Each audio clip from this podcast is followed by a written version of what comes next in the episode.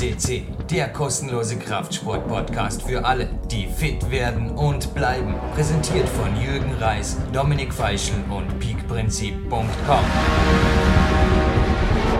Jürgen Reis begrüßt euch live on tape. Guten Monat, bevor der Podcast jetzt zu euch in die Ohren dringt, ob über Kopfhörer oder wo immer, hoffentlich im Freien.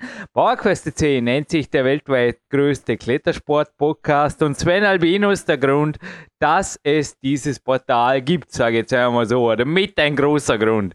Vor allem im Kletterbereich. Der Mann pusht mir ohne Ende, hat da immer wieder neue Ideen für Interviewpartner und jo, die Arbeit unter Anführungszeichen, die so viel Spaß macht, geht nicht aus. Ha? Hammer. Ja, hallo Jürgen, hallo PowerQuest-Hörer. Danke, danke für die Blumen, ja. Ich gebe mir Mühe, immer wieder neue Impulse zu setzen, damit PowerQuest CC der weltweit größte Sportkletter- oder Kletterpodcast bleibt. Ja, aber die Impulse kommen natürlich auf IFSC TV. Also ob der heutige Studiogast Krein gewonnen hat, so wie letztes Jahr, das wisst ihr jetzt, wir wissen es noch nicht. Und mein heutiger Tag war deshalb völlig kopffrei zu, ja, jetzt haben wir 15.15 Uhr, zu 90 Prozent in der K1 Kletterhalle Dormium verbracht. Gott sei Dank hat die Haut gehalten, war ein super langes Workout. Hinterher geht es kurz an die frische Luft und das Warm-up, Sven, kann im Moment sparen. Also auch Trainingslagergäste, seid gewarnt.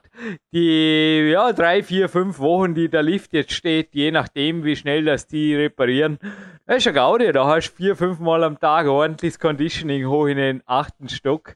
Aber ja, du hast heute Jürgen Reis genug von Physio Hanno Halbeisen geschwärmt. Du hast dir heute zwischendrin mal den Physio gegönnt und jetzt wird auch wieder weiter trainiert danach. Oder wie schaut es bei dir aus, Trainingszeit Millionär Sven Albinus? Ja, bei mir ist nicht ganz so wie bei Sebastian, unserem heutigen Studiogast, dass ich so flexibel bin. Ich habe so Freitag meinen festen Ruhetag, weil es am Wochenende meistens äh, raus in die Natur geht, an Felsen zum Klettern.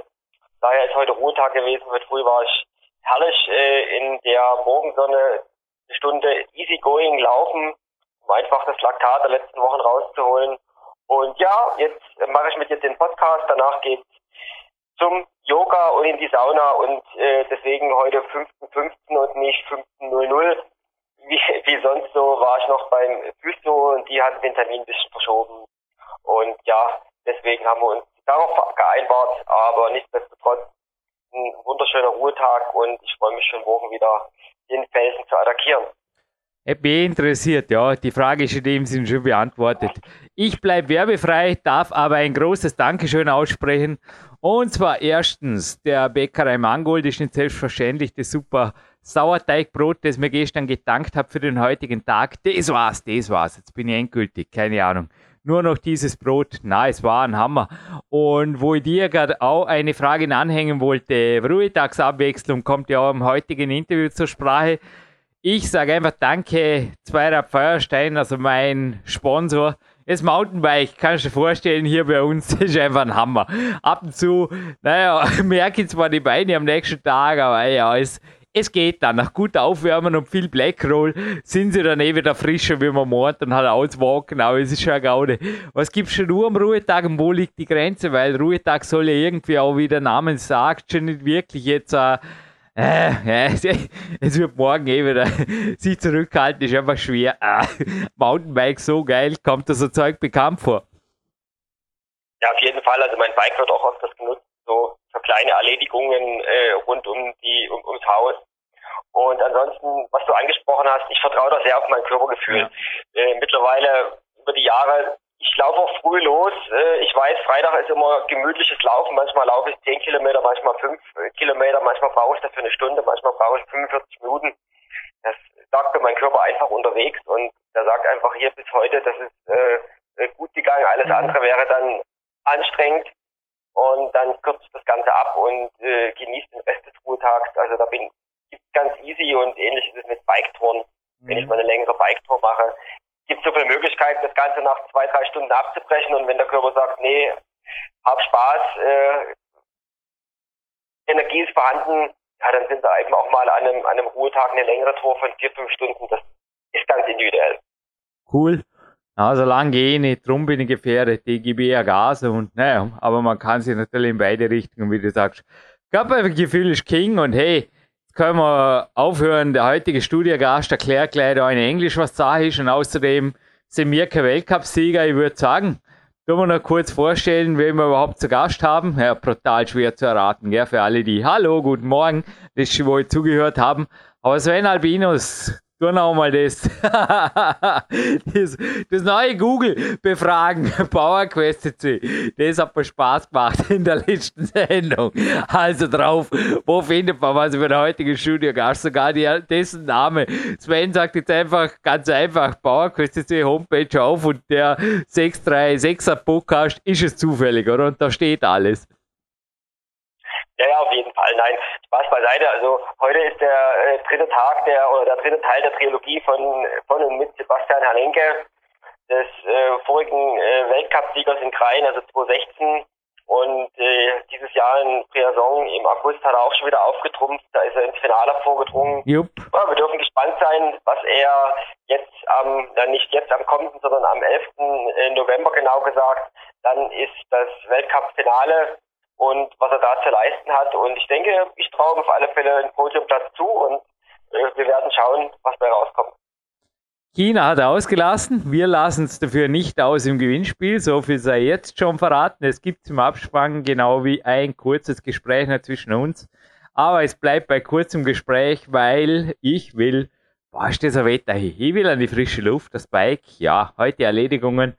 Und danach noch das Training natürlich, das zweite Training und dann, ja, am Wagner, alles nach. Aber zuerst mal German National Anthem performed and played bei Marc Protze. Anschließend das englischsprachige Interview und dann hören wir uns wieder Sven Albinus. Danke!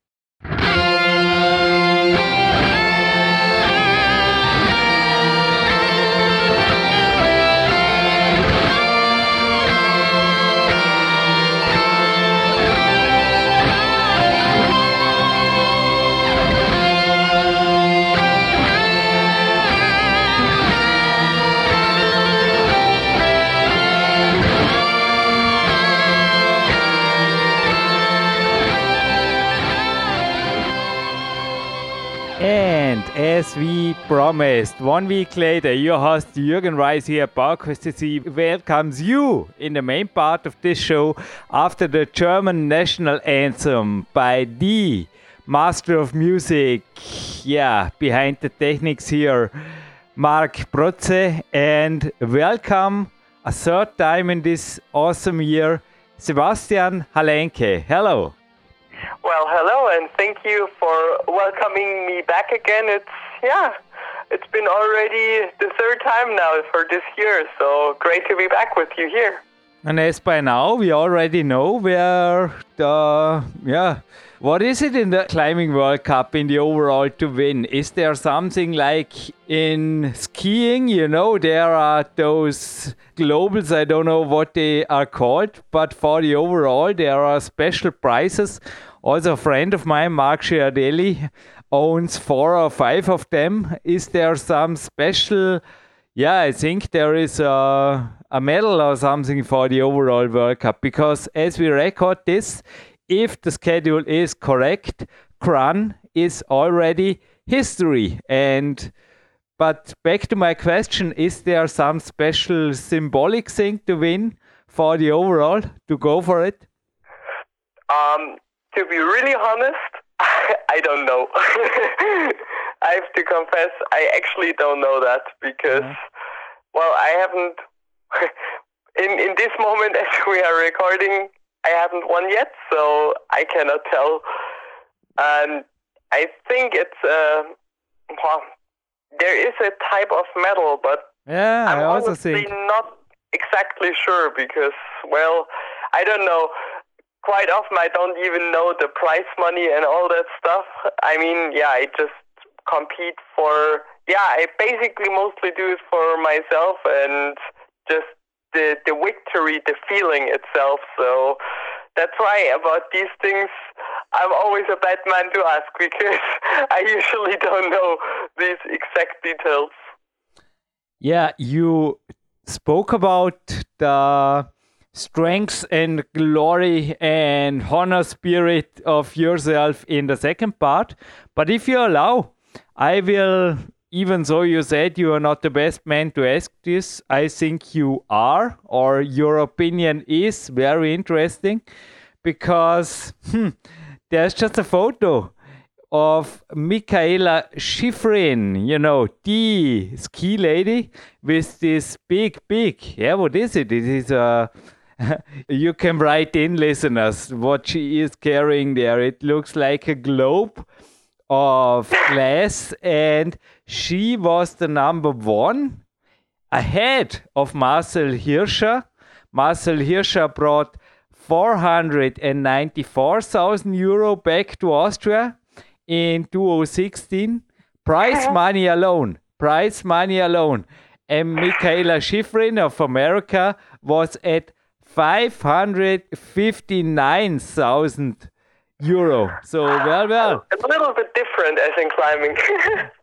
But what do you think about things like this, or if you also read tables like this? Does it make you jealous, or do you think maybe this is the future of climbing, also because of the Olympic future, or do you say no, no, Jürgen, keep it simple and it's climbing? What's your take on that? Well, I mean, I think the comparison is, as I already mentioned last time, kind of unfair, of course. I mean, I hope that the financial situation, also uh, concerning the prize money, is definitely going to evolve within the years in climbing and also eventually with uh, the Olympic future. I mean, to be honest, I don't think it's necessary or it's good to receive. Uh, tons and tons of money. I mean, it's not necessary to to earn as much as a soccer player, as a tennis player, as a golf player. All these things, I think those are exaggerations and they are not necessary, and neither I believe they are good. But if let's say, in comparison, as you said, for instance, with with these events, it would get a little bit closer let's say, at least to the higher standards, that I think would be really fair, and that's something I hope that's going to happen because this will make it also easier for successful athletes and for athletes in general to, yeah, to live and to survive from competing. Oh, I guess your father, as you said, I mean, over 400,000 euro or 500,000 euro, as at Shiffrin's case is for sure not necessary, but yeah, something in the middle, huh? Yeah, exactly. That's what I think. That's what I consider personally as the best something in the middle. In general, I think too high financial rewarding is not affecting the society in a good way. I think this is, and in, at least, well, that's a personal opinion, but my personal opinion is that it's not good that there is such a, a super high financial upper class and not uh, depending on if it's sport or if it's uh, in the business world or whatever. I don't think that this is good. I think if there's like kind of, let's say, let me call it healthy middle between rich and poor. That's the best because, yeah, well, that, that's just my my opinion about this topic. Hmm.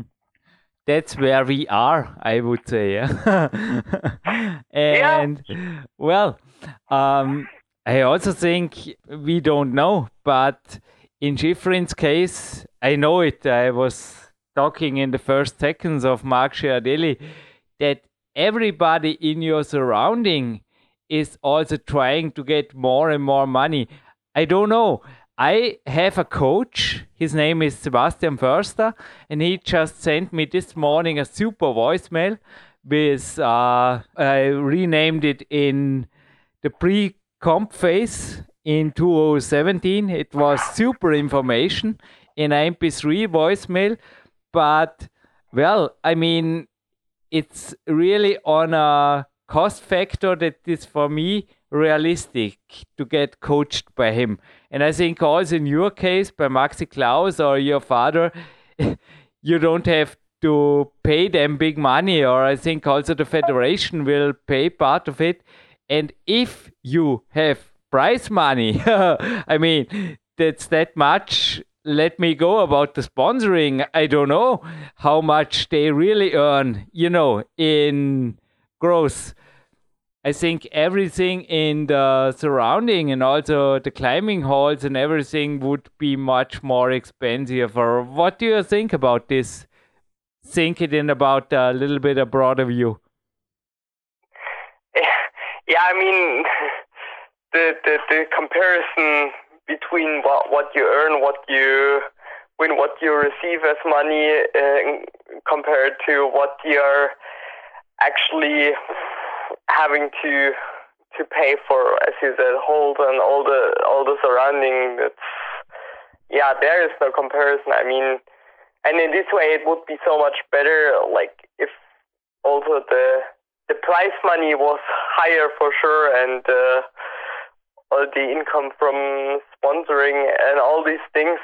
I mean, as you said, I'm in a lucky position not to to to pay for my coaching. Like, I mean, with my father, obviously, that's a hard to hard relationship. There's nothing about money or anything. I mean, in general, with my family uh, surrounding, and also regarding Maxi. I mean, Maxi, he's coach of the federation, and uh, we are personally very well in touch and having a good relationship. So uh, there's purely nothing about money. And I mean, also in some way, for sure, uh, everybody knows by now, I think, or many people know by now that besides my dad, I'm training together with Maxi mainly. And I mean, it's then also a good uh, reputation for him if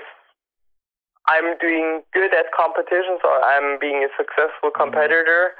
Uh, people will know that this is also a lot involved with his work and the things that he's doing with me. So I think this is also a good value for him that is already by itself kind of, let's say, advertising. Yeah, for sure. And so, yeah, I mean, the financial issue, it's always, always a tricky part in our sport, but I hope that with the time it might develop or evolve a little bit. Uh, but as as I said, I think it's the advantage of a little sport. Like in my case at Sebastian Förster, it's everything is somehow in a realistic range, and yeah, if you totally. earn much more, everything gets maybe also into a surrealistic range. You know what I mean? That exactly. You... It's kind of dangerous. That's why I also don't like uh, these um, extremes between, let's say, financial upper class and financial low class, uh, because all these extremes they they are never having a good effect on society in general and on the humans. And I don't think that too much money is really a healthy thing for a human being. And I for sure don't want that. I mean, what I want is to to well survive uh, without being dependent and have a basic living standard, um, which is for sure not. I mean, I don't need a lot of material things, but I want to live and travel and yeah, go through my life in a way that I enjoy it. And I mean, for that, I need some kind of basis of money, but I don't have the necessity to to to be rich or to earn plenty of money.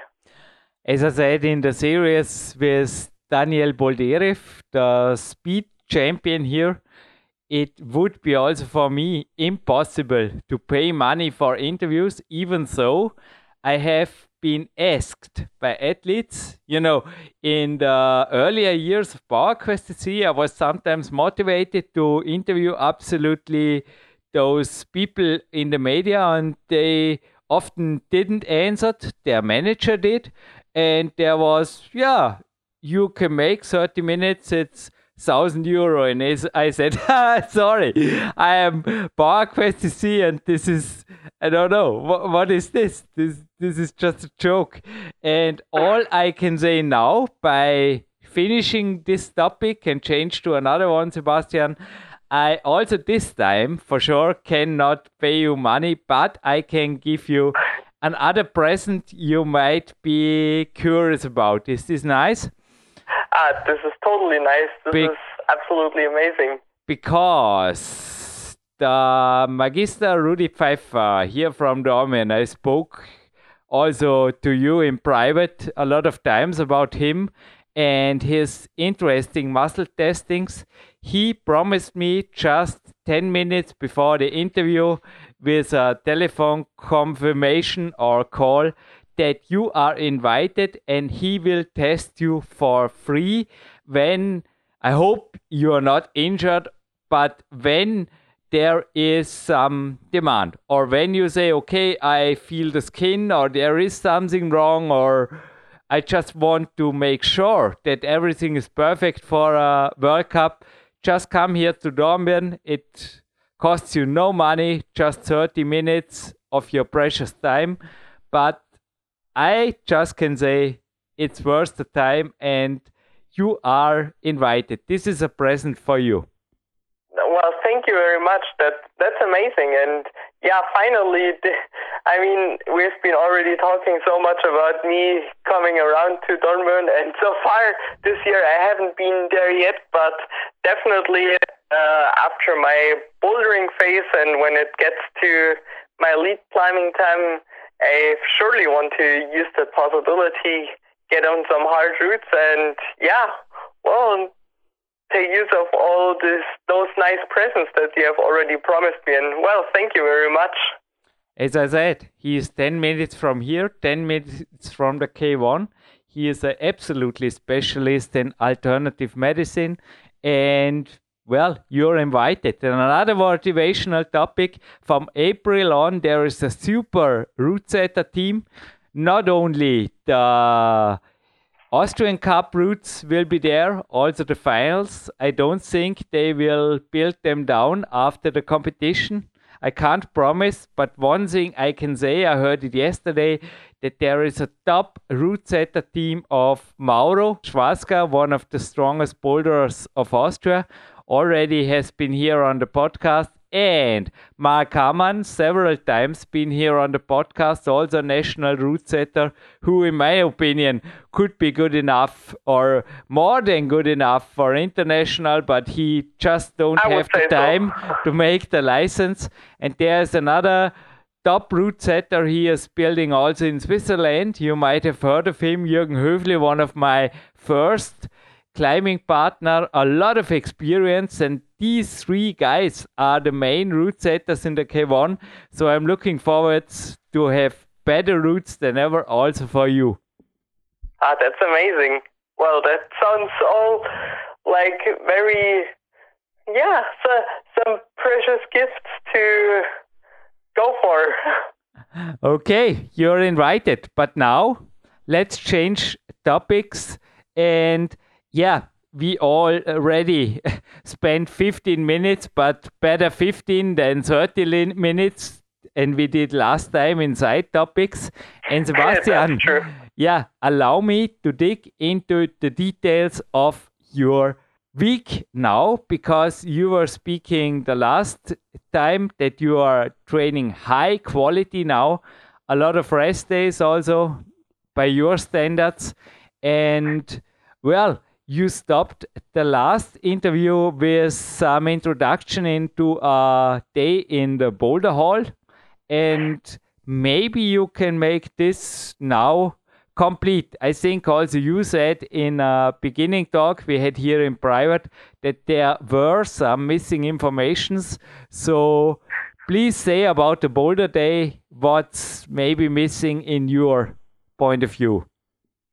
Yeah, I remember the last time we actually stopped, and I mean, I was talking you through a day, well, uh, through a week of my kind of uh, really intense phases where I'm, well, I mean, also still of pretty high quantity. It was like the the basically the training phase before the maximal power phase.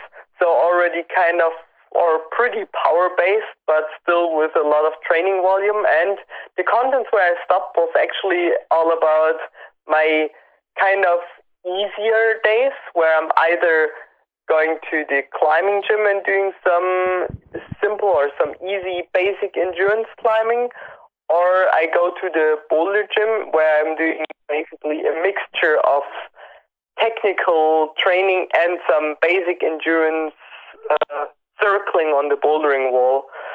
So yeah, I think as as, as you said, I stopped at the part of going to the boulder gym, and when in such a training phase, I go to the boulder gym. Uh, I usually start uh, besides my warm up, which is as usually with uh, involving some body art, well, kind of power yoga exercises. Uh, I mostly begin with pure technical, this year especially bouldering specific technical aspects, like really trying to, first of all, if I don't know the boulders, really search for the slabby and volume boulders, which are kind of more in a style that doesn't suit me too good because I'm coming from lead climbing and I'm more into lead climbing and so it's like totally different. And for me in these, let's say I spend about two hours really working on those technical aspects. And for instance, if I know already most of the these technical demanding boulders, I try to play with them. I try to either do them with some, well, like taking care about moving very efficiently in them or maybe doing some of the easier boulders just with one arm, mm, doing some kind of easy technique games like uh, doing several foot switches on very small holes or well things like that or actually trying to also go for things like simple very simple run and jumps which is yeah like a kind of more bouldering specific style of climbing, but as this year I also slowly want to get inside of that style, this is very important for me.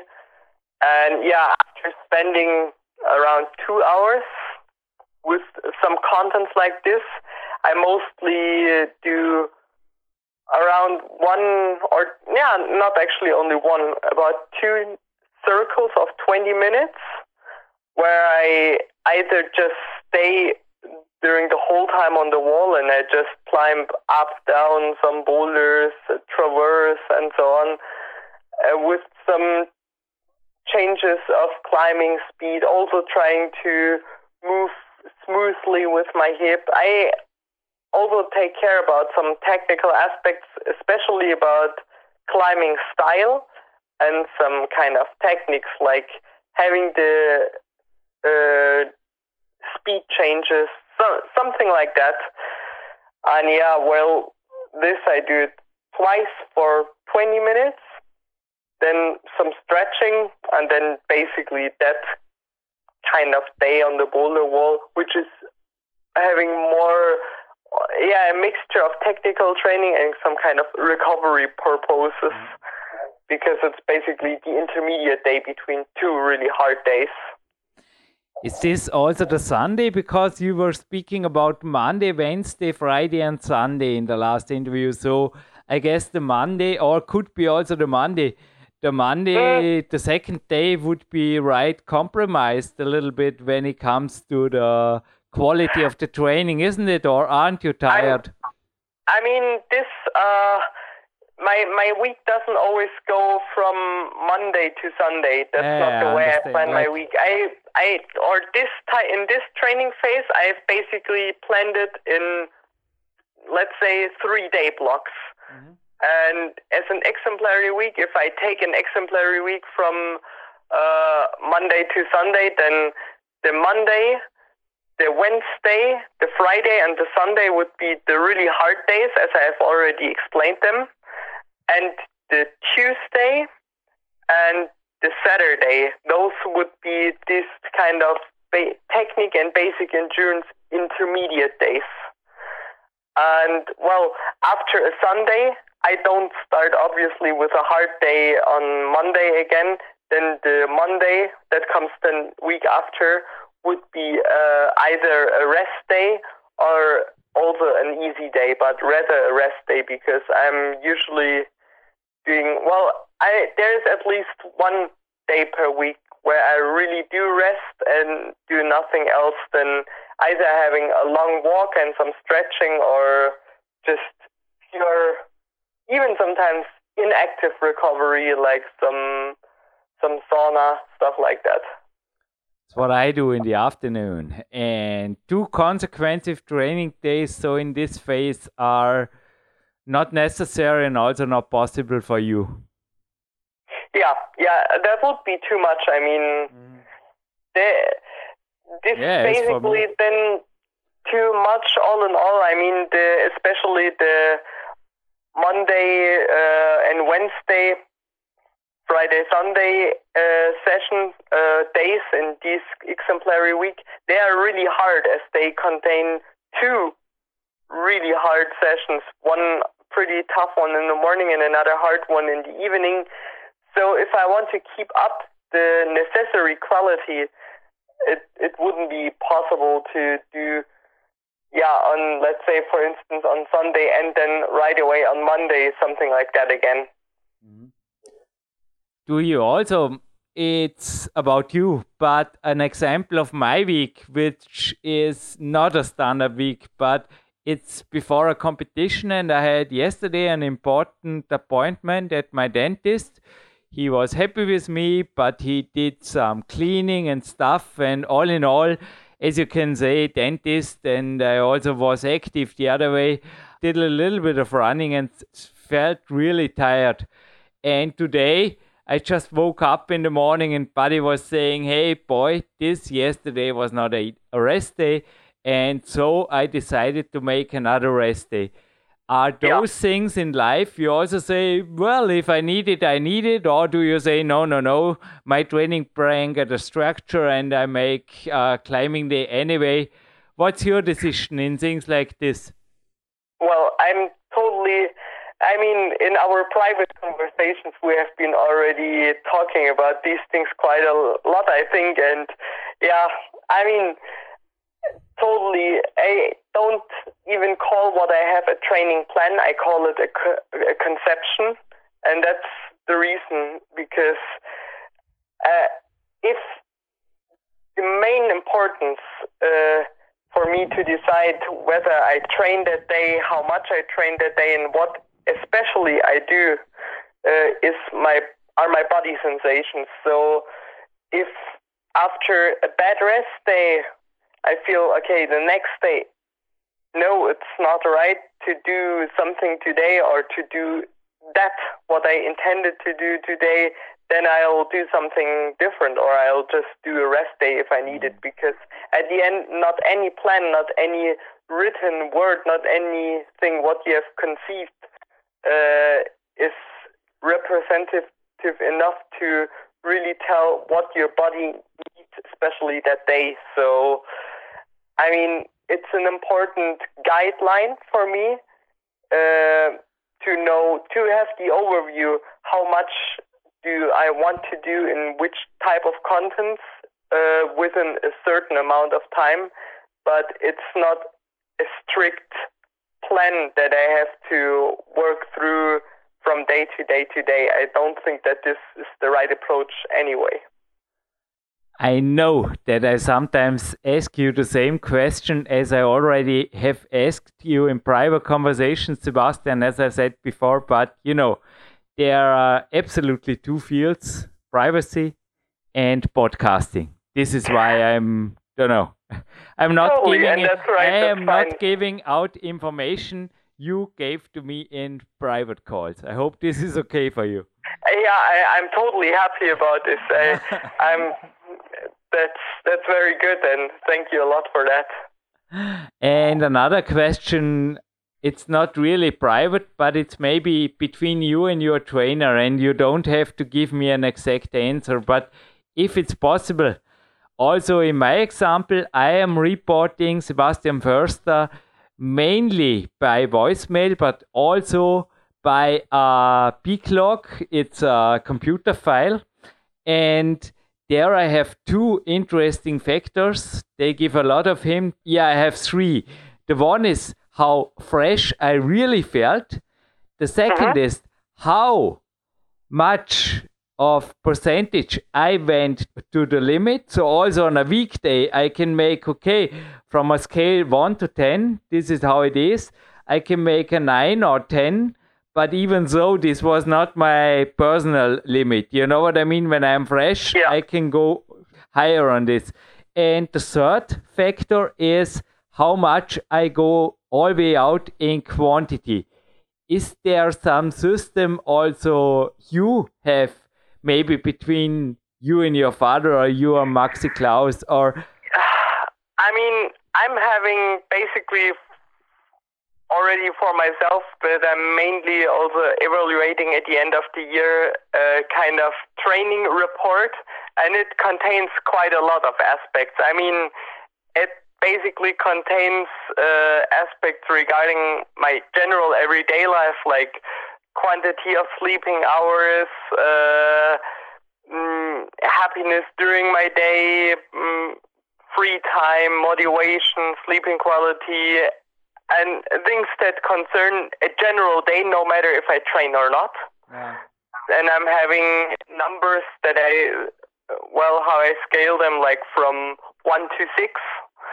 And the the same I do have for training sessions that are uh, specified on on on more endurance based trainings uh, general applying for training uh, for purely quality trainings and also evaluations from 1 to 6 like very low to very high mm. and that stands in comparison with a kind of simple uh, report about my day where I'm just like writing down in a few keywords like what's been happening the day and some more detailistic information about every single training session.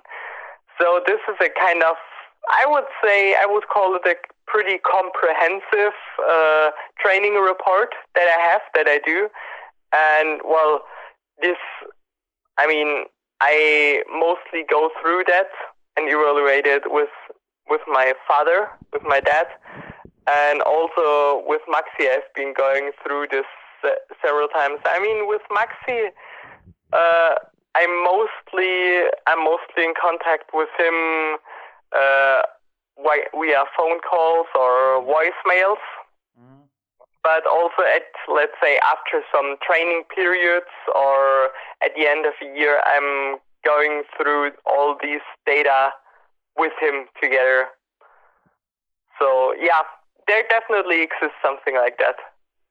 Yeah, you are pointing out also things I write down like the sleeping quality, sleeping quantity, and also in simple written word. Yeah, it don't takes too much time in a day, maybe 10 or 15 minutes, but it's really worth. I always also force my own coaches. I also coach some climbers and other athletes that it is worth to write down what you did because otherwise you never can say what worked and what didn't. You will not remember. What's your take on that? Yeah, I mean, that's basically the reason why I'm doing this because I've been already doing this kind of training reports for many years. And after every year, I take a very careful look at them and I sometimes look for, let's say, certain training phases or periods where it's been going especially good, especially bad, because mostly, I mean, I think most of every athlete or competitor has a kind of uh, memorial history about a year or about the climbing career, or at least I do so. Uh, but it's also important not to have that only as as a kind of um, very, let's say, emotional colored uh, memory history, but also to have the comparison with some written down data, which are to some point, of course, also, I mean, how far are they objective? They're always uh, coming from a kind of subjective point of view, but at least they're done in that moment very freshly. So if I can compare my memorial history with what's been happening, and then I can uh, see in, let's say, one sheet, maybe some things that are repeating, I can get way clearer conclusions. And already, I mean, I'm structuring basically, or I'm doing my yearly structure always uh, after reviewing what's been happening in the past year. Right in front of me there's my mental frame and there's a picture of you. It was been shot after chamonix where you're just opening your knot. It looks crazy and there is also a written down schedule now for the competition of sebastian förster because he made me clear limits of where i should be in quality and quantity And especially the quantity part. This leads to the next question. Is sometimes a problem of mine, so I need him to taper back a little bit in the moment or to hold me back because like Mina Markovic maybe also said on the interview and like others I sometimes really love to go all the way out to destroy mm-hmm. myself too much and then I need too long for recovery so especially coming back to your quality week in the moment on a scale to 1 to 10, how much do you destroy yourself or how much do you go all the way out on a normal day when you say, okay, quality in a phase like this? Well, in a, in a phase like this, I mean, this is a very tough phase, and I would say in my hard days, uh, in a morning session, well, maybe if of general exhaustion to yeah well in, in the morning session still pretty okay still let's say about 60% yeah. but in the evening session that i really sometimes go up to 95% it's but i have to be careful i really i mean it, the thing is that that's adding up the whole week. So I do have to be careful that I don't always go too close, especially on the days where I tend to train hard to the 100% anyway, because then if I have a morning session where in the morning I go to a solid 60% and an evening session where I go to solid 90%, and I do four days like that in one week, and this all in all is pretty a tough week. so yeah, I mean, let's say resuming a day where I train hard, I think it's kind of impossible for me to be in general, uh, at the end, below 80%. but I'm trying not to always get on the 100%. we have many we have many things in common. As I said in a question before, I'm also coaching other athletes and they sometimes have the same problem that I myself have. If I overdo it, I really have sometimes troubles to sleep or to sleep well and then it really it really hits my recovery in a bad way. I don't know if you have experiences like this. I hope not. Oh, but totally, Really? Yesterday I had the training day, and the previous night I have been awake for five, six times, Aye. and hardly being able to fall asleep again, and sweating, and poof.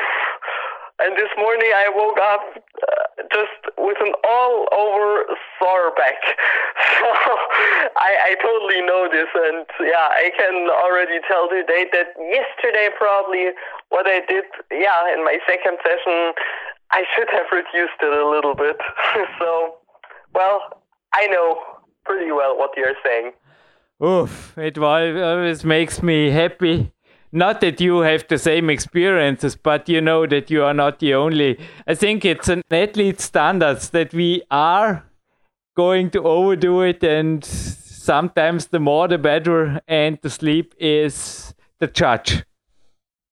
Yes, exactly. The sleep is then pretty much the judge, and mm, on your night sleep, you can then always tell, like, mm, that was too much. but when it comes to the evening sessions, this is one of my last questions.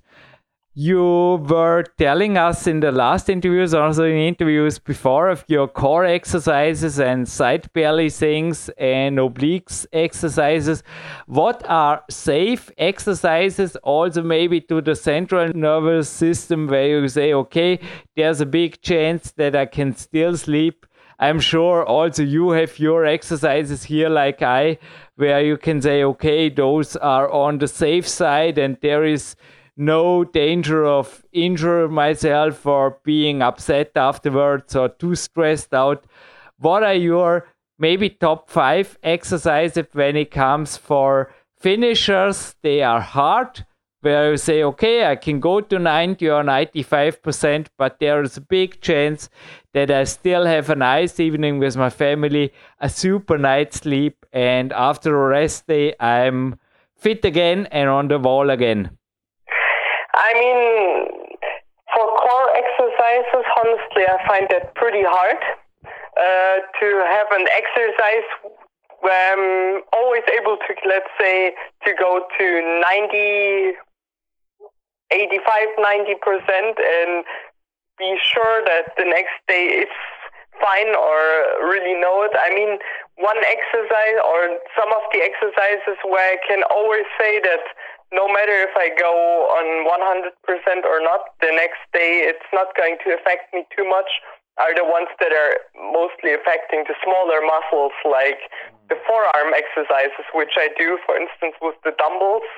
I can push out pretty much everything, and it's not going to affect me in a bad way uh, for my sleep or my general exhaustion. If I just over exaggerate it, I mean, then the next day I'm probably going to have a pretty hard forearm, especially in the morning. But, well, I mean, obviously my forearm is pretty well trained, I would say. So this always goes away pretty fast, and I've never had the feeling that I could injure myself with those dumbbell exercises for the forearm. Another thing are, I would say, the shoulder exercises for the antagonists. I mean, yeah. I may feel a little bit sore around my shoulder blades, but it's not going to affect me too bad in general. But, well, resuming it or make or generalizing a bit, I cannot say that I have some exercise that affects bigger parts of the body or bigger muscles, like let's say, uh, yeah, the the big belly muscles, the chest muscles, or the the back muscles, mm, which, well, I mean, they may not cause such a high risk of injury, but a high risk of being generally very exhausted at the end. So with those, I feel always, let's say, the necessity to be careful when I do them and when I do them, how intense or how much. The problem sometimes with the home gym is to hold back, isn't it? Because you're always eager to do something. But I sometimes really also in a phase like this, I forbid myself to touch anything I am not allowed to by myself. And also, a coach, Sebastian Förster, I think it's really maybe it's the same with your father. If you tell something, no, I will not destroy myself or I will not overdo it on the rest day, I think it helps. yeah, yeah, that's totally true, and that's actually one of yeah also an important position from my dad and from Maxi because.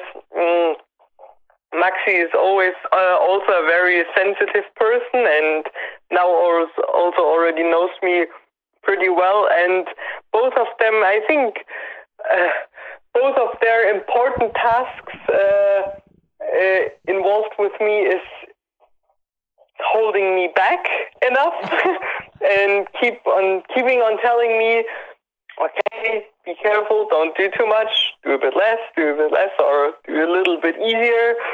Mm. And to keep telling me to be patient. wow. With this, Sebastian, I think we could talk forever. And wow, I just said because we covered everything. As we planned yeah. in 45 minutes, we are coming to the end. And coming back to the beginning, speaking of money or no money, the least I can give you, as in every interview, is for sure the last two minutes to say thank you to your sponsors. And I, Jürgen Reis, I am looking forward already saying bye bye to the listeners to maybe have you in a couple of weeks live on tape again as a World Cup winner as from Kranj or the China World Cups or whatever, or maybe as the overall winner and looking forward to hear what the special IFSC medal looks like. this would be great.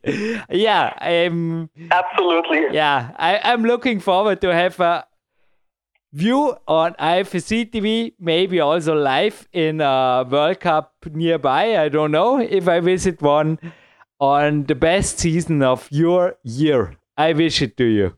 Back to my answer or to my question. The answer is from you. The sponsors and everything that deserves to say thank you in the end, Sebastian. Thank you. Well, first of all, thank you for this and for this nice little podcast again. It was it was cool and it was a pretty quick time. I have to say. Yeah, so first of all, I always want to say a big or the most enormous thank you to my family, family, especially to my dad, obviously, who's always, always, always on my back, and yeah, my mom for sure too. Well, my family, they're just the most important persons in my life, and right after that, my coach and friend Maxi Klaus, who keeps on helping me and supporting me continuously and with no with no doubts. And yeah, in the same way, also my sports scientist um, Andy Vantore, who always is there for important insight and theoretical knowledge and whatever it's all about concerning the sport and my health yeah, and then, well, thank you so much to Scarpa, my sponsor in climbing shoes, for especially lately sending me continuously shoes and shoes and shoes, some more for training, some more for bouldering for competition, some more for leap competitions. I I really love the shoes. I'm just purely happy to to be with them and I know I will always wear Scarpa shoes and well, and again, of course, thank you, T-Wall. This is the, the home present that I could have ever had. This own training wall, it's amazing. Nothing better than than this to have at home. And in the same way, thanks a lot to these amazing bouldering mats from Benfer. Yeah, and then my chalk sponsor Mental, having lot of chalky work with me. so thank you to them. And well, last but not least, thanks to all all of the listeners who are hopefully liking all the podcasts together with you and me. And yeah, it's been a very quick and pleasant time for me again. Thanks a lot and see you the next time. So, da, da sind wir wieder. Und? Hat's was hergegeben? War ich brav? ja, du, wie schon im letzten Interview war dein Redeanteil diesmal sehr, sehr gering. Hahaha, the running joke. Again, he talked me in ground and Boden. I couldn't help myself. Sorry. Ja, das war auf jeden Fall äh, sehr inspirierend und äh, Sebastian ist ja sehr ins Detail gegangen, was äh, so Reportingstool angeht und was die Zusammenarbeit mit seinen Trainern angeht und wie sie das Ganze machen. Und ich glaube, da konnte man sehr viel raushören. Das ist ja heutzutage ein ganz, ganz großes Thema, was Trainingsplangestaltung im Internet angeht und so weiter und so fort. Äh, da versuchen ja viele auf diesen Zug aufzuspringen, nicht bloß im Klettern. Und ich denke mal, bei Sebastian war wieder sehr gut zu hören, dass es eine ganz individuelle Geschichte ist, gerade bei uns im Sport äh, wo die Stärken und Schwächen liegen und dass man da überhaupt äh, mit solchen Online-Sachen da wenig äh, bewerkstelligen kann. Und es muss auch einfach zwischenmenschlich stimmen. Und viele Athleten, wenn man das so verfolgt, gerade so die in der Weltspitze, die kommt auch häufig vor, dass man einfach mal einen Coach oder einen Trainer wechselt. Da fragt man sich immer, was ist da los gewesen? Haben sie sich gestritten? Und wir zwei haben dann doch ein bisschen den Einblick hinter die Kulissen und da kommt dann oft bloß raus, dass es einfach zwischenmenschlich nicht gepasst hat oder die Entfernung war zu groß oder dergleichen und weil es sind so viele individuelle Sachen, auf die es drauf ankommt und ja, war sehr spannend. Bisschen was darf ich verraten. Maxi Klaus kommt noch und wir sind auf jeden Fall online bei PowerQuest.cc. Ich liebe aber auch einfach oldschool. Ich habe einen Gymbus, Hey, übrigens, ja, Dankeschön darf ich einfach mal sagen an Spodo.at, Hauptsponsor von mir. Und da gibt es auch, nur weiß ich nicht, was er führt, was er lagern hat, tut halt fragen. Antworks und Edelkraft. Damit startet mein Tag bei der Joy Mobility. Jetzt später nehme ich den Climbing Burger nachher. Hey Sven, wenn so mal die, so ein UFO mal irgendwo rumhängen siehst, machen wir Klimmzüge dran an der, also hängend halten die Leiste, versetzt halten und mach dich auf einen gewaltigen Muschelkater gefasst. Das fährt extrem ein. Weil, warum ich jetzt so Holztools betone, ZNS, hatte man jetzt erwähnt im Interview auch, ist primär auch irgendwo von der Haut abhängig, speziell im Klettern, oder? Also mit einem Kack gut schlafen ist doppelt schwer. Mein Tipp speziell, wenn die Haut schon ein bisschen müde ist, ans Holz gehen. Und noch einmal Antworks und Edelkraft, jetzt zwei Großunternehmen, die nur euer Blödsinn. Fast schon, kann man sagen, äh, zum Teil Zimmereien, die einfach eine gute Qualität bieten und ja, erkundigt euch halt einfach. Kleiner Tipp am Rande. Nun ja, das Interview denke ich, hey, ich hätte gerade eine Off-Topic-Frage. Ich hoffe halt, dass ich da nicht IFSC-TV-Arbeit mache oder irgendwas. Die Michaela Schifrin hat jetzt beim Skiverband angefragt, ob sie bei den Herren fahren kann. Und beim China-Weltcups, da waren jetzt auch von den Routensetzer Diskussionen oder besser gesagt, war einfach die Meinung, die stand im Raum, dass das Halbfinale Damen und Herren genau gleich schwer war.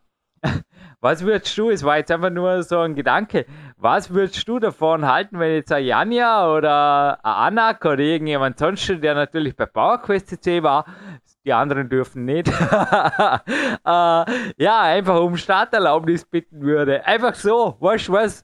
Aber wie gesagt, jetzt wird IFSC wahrscheinlich, boah, jetzt, jetzt killen wir, jetzt sperren wir, jetzt ist fertig, jetzt seid ihr zensiert. ja, ich denke, man, früher war das sicherlich ein ganz großes Thema, dass da eine große Spanne war zwischen der Weltspitze Frauen und, und Damen. Da lagen sicherlich gerade am Fels so der ein oder andere Grad dazwischen. Das ist alles ganz nah beieinander gerutscht, aber trotz allem denke ich, dass einfach der Stil aufgrund der Anatomie bei Frauen ein ganz anderer immer noch ist als bei den männlichen. Mensch, mir wird echt sorry, werde da ins Wort fallen, aber erstens, Piep, äh, ich bin ja ein Rohpunktsammler. Shadilyn Hill, glaube ich, war es, die hat damals bewiesen, dass sie dritt werden kann bei einer unveränderten Superfinaltour, die sie irgendwo bei den Herren geklettert hat, ganz sicher sogar.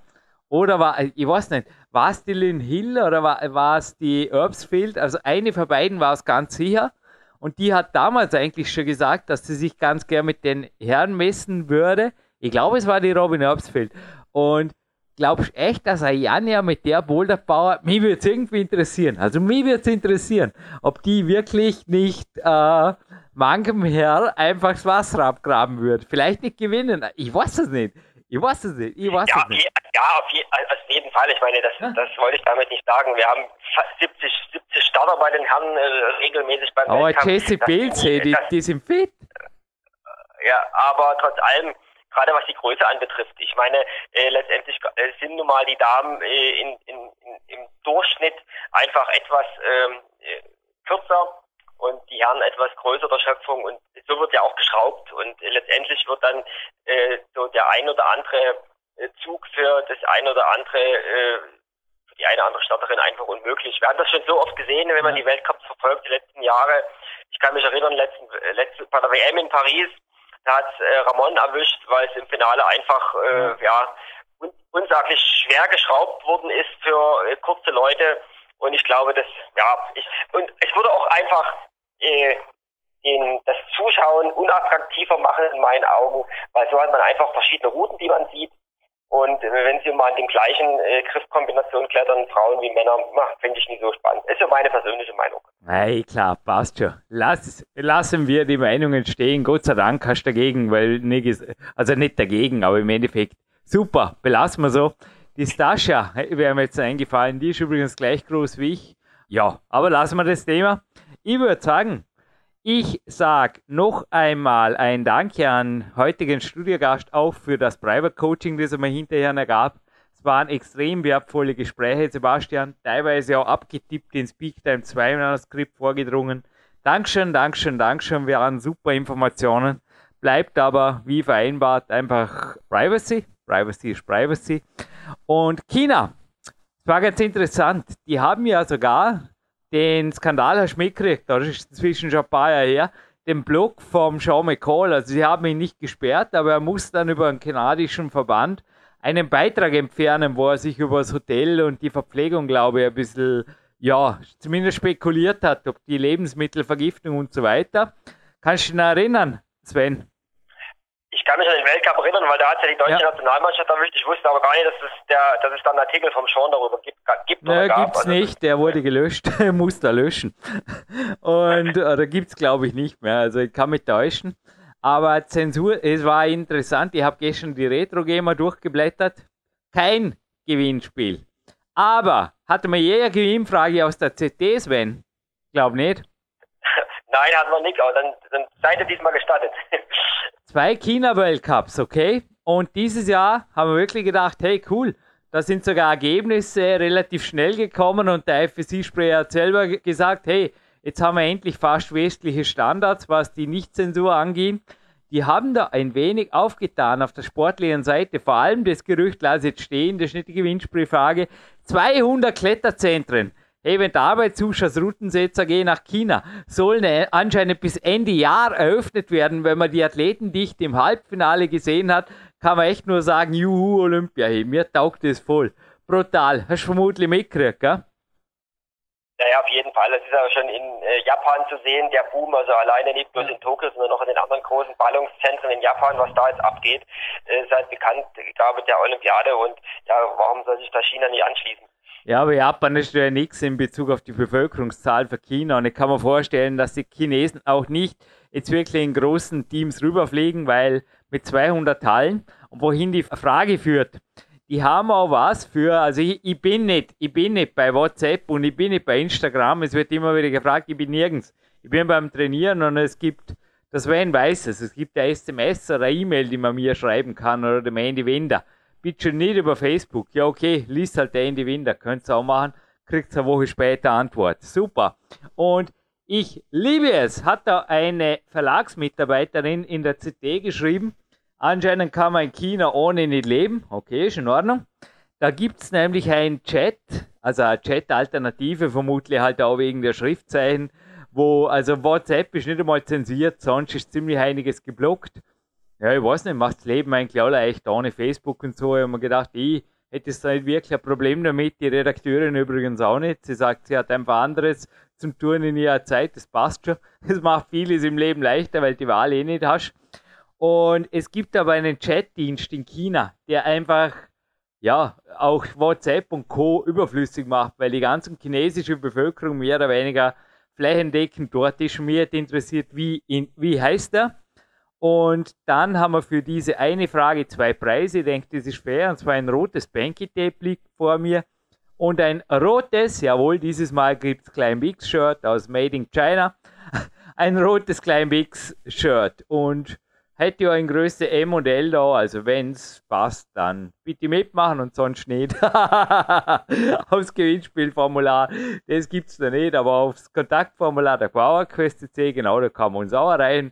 Nochmal, das Zeug geht total zu Rose Winder oder zum Andy Winder und dann, wenn es interessant ist, an mich weiter. Also Lob und Anregung wird weitergeleitet, Kritik sofort kommentarlos gelöscht und der betreffende Facebook-User blockiert und entfernt. Na, da sind wir fast schon. Nee, nee. Auf jeden Fall, wir bleiben bis zuletzt gut gelaunt und jetzt gehen wir an die Sonne. Sven, war das okay? Ja, auf jeden Fall. Und äh, ja, ich werde mich ja an dieser Stelle schon mal verabschieden. Wünsche euch alles Gute und äh, ja, bleibt fleißig am Trainieren. Ja. Jürgen Reis, Sven Albinos aus dem Studio raus und für euch bleibt offline gut drauf und Podcast hören ist genug digital. Tschüss!